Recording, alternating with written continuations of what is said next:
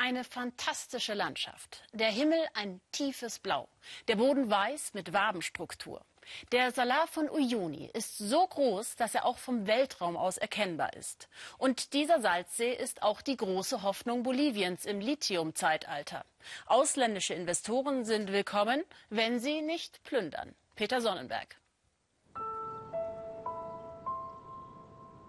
Der Salar von Uyuni ist die größte Salzebene der Erde. In diesem Salz stecken 9 Millionen Tonnen Lithium.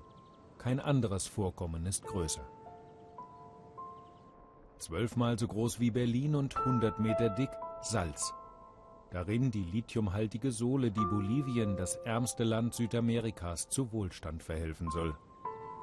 Die schweren Maschinen, die begonnen haben, das makellose Weiß des Salat zu zerschneiden, können problemlos auf dem harten Mineral fahren, um Förderanlagen anzulegen. Salinenbecken, in denen das Leichtmetall aus der Sohle gelöst wird, bedecken heute nur ein halbes Prozent der gigantischen Salzpfanne. Ein Drittel ihrer Fläche aber hat der Staat für die Lithiumgewinnung freigegeben.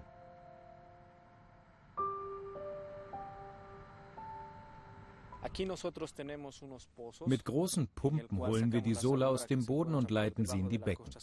Bei der Verdunstung bleiben im ersten Becken schwerere Metalle zurück. Das restliche Wasser pumpen wir ins nächste Becken und so weiter, bis sich im letzten, im achten Becken das leichte, aber noch verunreinigte Lithium absetzt. Vor zehn Jahren hat die bolivianische Regierung der Lithiumgewinnung nationale Priorität eingeräumt. In diesem kleinen Betrieb am Rande des Salar hat es die staatliche Lithiumgesellschaft geschafft, marktreifes Material herzustellen. In einem aufwendigen Prozess muss das Lithium von Magnesium und anderen Verunreinigungen getrennt werden. Je reiner, desto wertvoller ist es für die Herstellung wieder aufladbarer Batterien.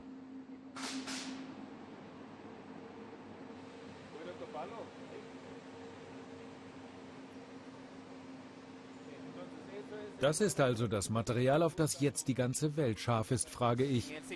Ja, sagt Marco Condoretti, aber das hier ist erst der Anfang. Nächstes Jahr werden wir eine große Anlage einweihen, mit der wir den steigenden Bedarf der Industrie besser decken können.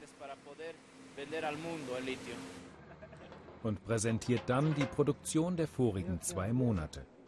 Zwölf Tonnen reines Lithiumcarbonat, sechs für China, sechs für Russland. 10.000 Euro pro Tonne, Made in Bolivia. Bolivien fällt sein neuer Schatz nicht in den Schoß. Es ist Glück, dass ausgerechnet der hier reichlich vorhandene Bodenschatz für zukünftige Autoantriebe oder Handyakkus so wichtig geworden ist.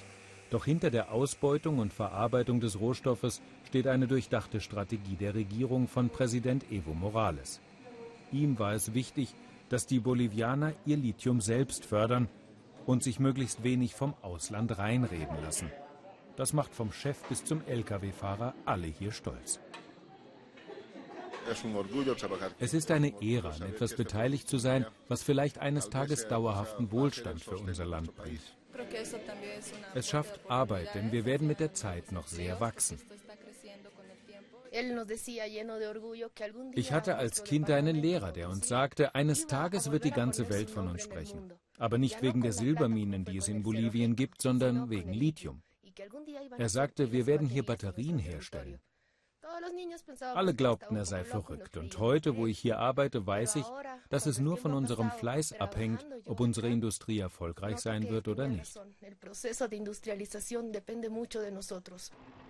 Maria Belén Andreada ist für die Sicherheit im Betrieb zuständig.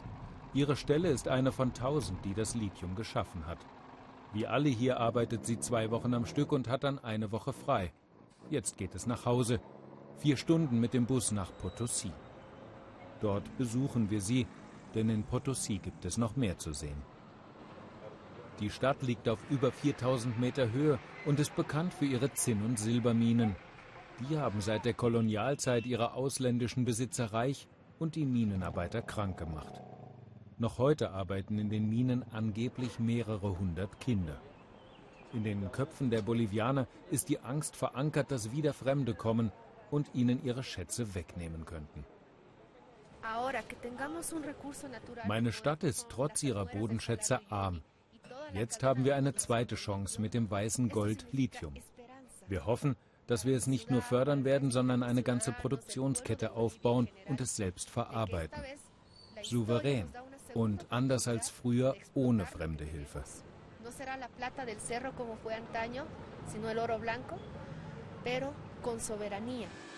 Genau daran arbeiten die Bolivianer etwas außerhalb von Potosí seit Jahren und haben es geschafft, mit ihrem eigenen Lithium wieder aufladbare Batterien zu produzieren. Ein Riesenschritt für das Land. Was noch fehlt, ist ein Partner, der bereit ist, die Tür zum Weltmarkt zu öffnen, ohne das Kommando übernehmen zu wollen. Dafür hat Bolivien ein Gesetz erlassen. Erst in der Phase der Vermarktung dürfen ausländische Firmen sich am Geschäft beteiligen und dann nur zu 49 Prozent. Wir suchen nach einem Partner mit großer Markterfahrung, der in der Lage ist, Innovationen bei der rasanten Entwicklung der Energiespeichertechnik mitzugehen.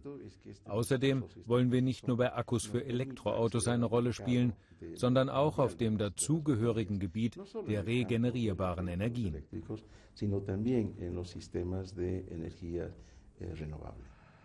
Klar, dass das Lithium, das hier im Salar von Uyuni darauf wartet, zukünftige Flotten von Elektroautos anzutreiben, im Rest der Welt Begehrlichkeiten weckt. Allen voran chinesische Begehrlichkeiten. China ist längst präsent im Salar. Herr Ji baut mitten ins Salz eine Großanlage zur Kaliumgewinnung, allerdings in unmittelbarer Nachbarschaft der Lithiumbecken. Uh,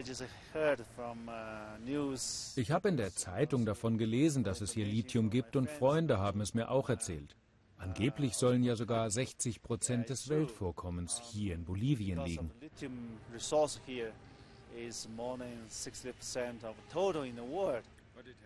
Und das ist nicht der Grund, warum Sie hier sind, frage ich nach. Und Herr G sagt, davon hat die Unternehmensleitung mir zumindest nichts gesagt.